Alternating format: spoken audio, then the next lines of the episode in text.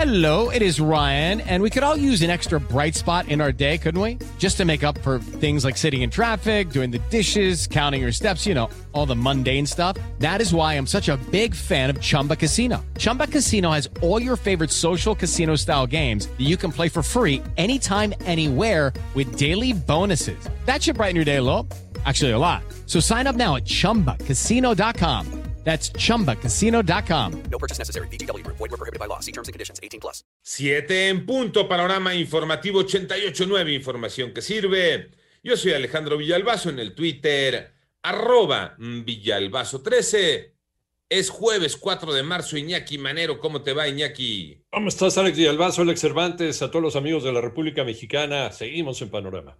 Adelante, Iñaki. Muchas gracias, Alex. La cifra de casos de COVID-19 a nivel mundial es de 115 millones 199 mil 608. 65 millones 155 mil 265 personas se habrían recuperado ya de esta enfermedad. El número global de muertes por COVID-19 ya llegó a 2 millones 560 mil 287.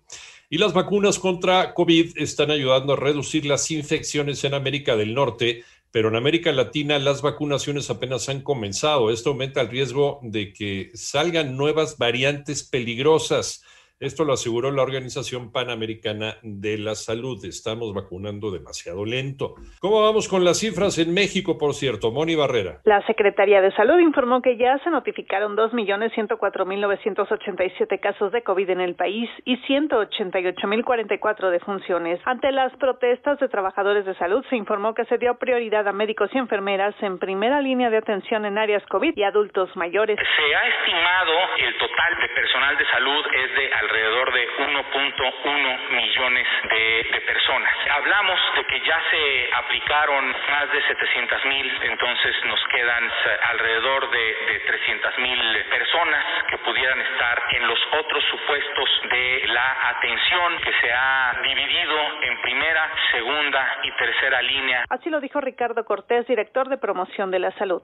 En 889 Noticias, Mónica Barrera. En el panorama nacional, el Pleno de la Cámara de Diputados aprobó por unanimidad la reforma a la Ley Federal del Trabajo para garantizar que el aumento anual de los salarios esté siempre por encima del índice de inflación. Se supone que ese es el espíritu del salario mínimo. Por otra parte, la Comisión de Vigilancia de la Auditoría Superior de la Federación acordó citar a comparecer el martes 9 de marzo al auditor especial de desempeño, Agustín Caso Rafael, quien está separado de su cargo temporalmente luego de reconocer que cometió un error en el cálculo del costo por la cancelación del aeropuerto en Texcoco. Y la noche del miércoles, la noche de ayer, se dio a conocer la muerte en California del cónsul titular de la Secretaría de Relaciones Exteriores, Mario Cuevas Zamora. Hasta el momento no se ha dado a conocer la causa de su deceso.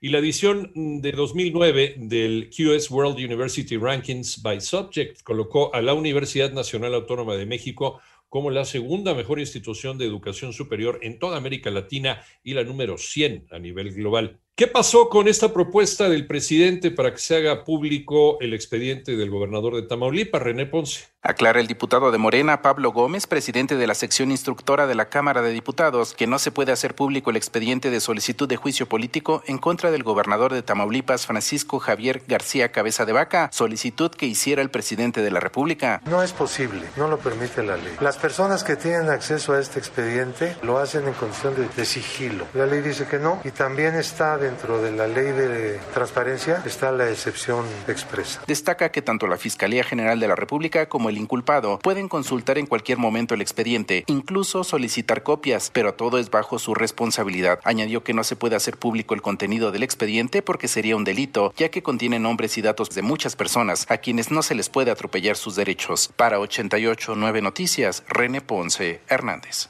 En el panorama internacional, la represión de las protestas contra el golpe de Estado en Myanmar ha dejado ayer miércoles 38 personas fallecidas en ese país, en lo que la ONU ya calificó como el día más sangriento desde la protesta violenta del pasado primero de febrero. Además, el volcán de Pacayá, ubicado 50 kilómetros al sur de la capital de Guatemala, registró un aumento en su actividad con la expulsión de lava y cenizas que afectaron zonas aledañas. Y en otros temas, aterrizó con éxito el dispositivo aeroespacial SN-10 de SpaceX con lo que cumplió los objetivos de la misión al descender de manera retropropulsada sobre la plataforma en Boca Chica, en Texas, aunque explotó minutos después.